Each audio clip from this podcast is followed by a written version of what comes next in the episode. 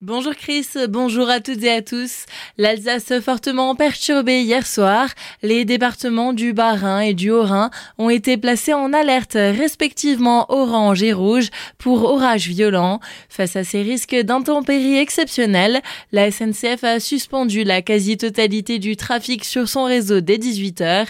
Certains parcs et cimetières ont eux aussi été fermés préventivement, tout comme le château de Königsbourg qui a anticipé sa fermeture à 18h faire Journée de manifestation hier à Strasbourg.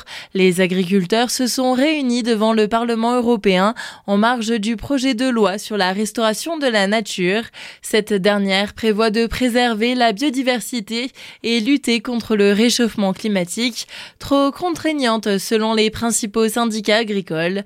En face pour la défense de ce projet, la militante écologiste Greta Thunberg était aussi sur place, accompagnée de plus d'une centaine d'autres Un vote crucial sur le sujet est attendu aujourd'hui.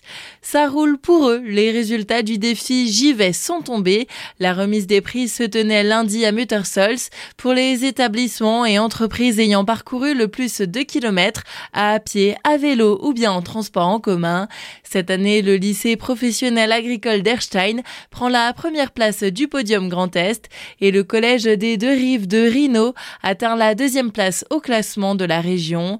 Patrick Barbier, président du pôle d'équilibre territorial et rural Célesta Alsace Centrale, nous présente ce défi qui fait du bien au corps et à l'esprit. Le projet JV, c'est sur à peu près un mois. Ça s'adresse aux entreprises, aux administrations, aux écoles, lycées, collèges, écoles primaires, pour les déplacements domicile, travail ou domicile, euh, école. Et l'idée, c'est de se déplacer en tout sauf en voiture individuelle. Et on comptabilise le kilométrage et ensuite c'est un challenge avec différentes catégories et à la fin tout le monde gagne. Euh, juste la fierté d'avoir euh, fait quelque chose de positif pour la planète, pour sa santé évidemment aussi. Alors c'est une édition au niveau du Grand Est qui a un tout petit peu baissé. Il est clair que l'année prochaine ça va repartir parce que euh, ça a un tas d'implications positives. Donc je suis absolument persuadé qu'on n'est qu'au début. On aura peut-être même plus besoin de faire des défis. On peut espérer que ça continue. Le défi J'y vais reviendra l'année prochaine, alors que vous fassiez partie d'un établissement scolaire, d'une entreprise ou d'une association.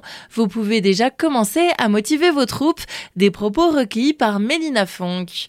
Entre malice et nostalgie, Caroline fête ses 70 ans au pôle médiaculture Edmond Gérard de Colmar.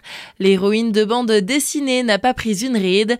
Vous pourrez admirer ses couettes blondes et son iconique salopette rouge jusqu'au 30 août.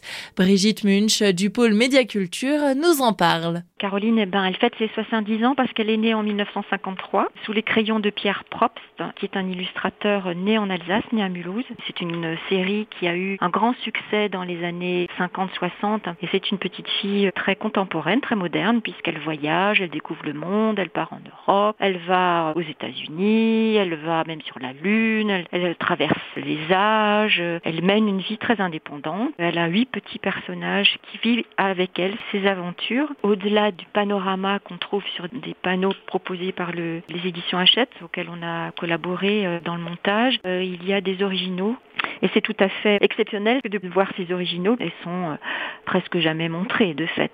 Caroline fête ses 70 ans, c'est jusqu'au 30 août dans la salle d'exposition du pôle médiaculture Edmond Gérard de Colmar et c'est complètement gratuit. Colmar, toujours, l'accès au cimetière du Ladoff est interdit aux véhicules pour cause de travaux. Il sera à nouveau autorisé à partir de lundi.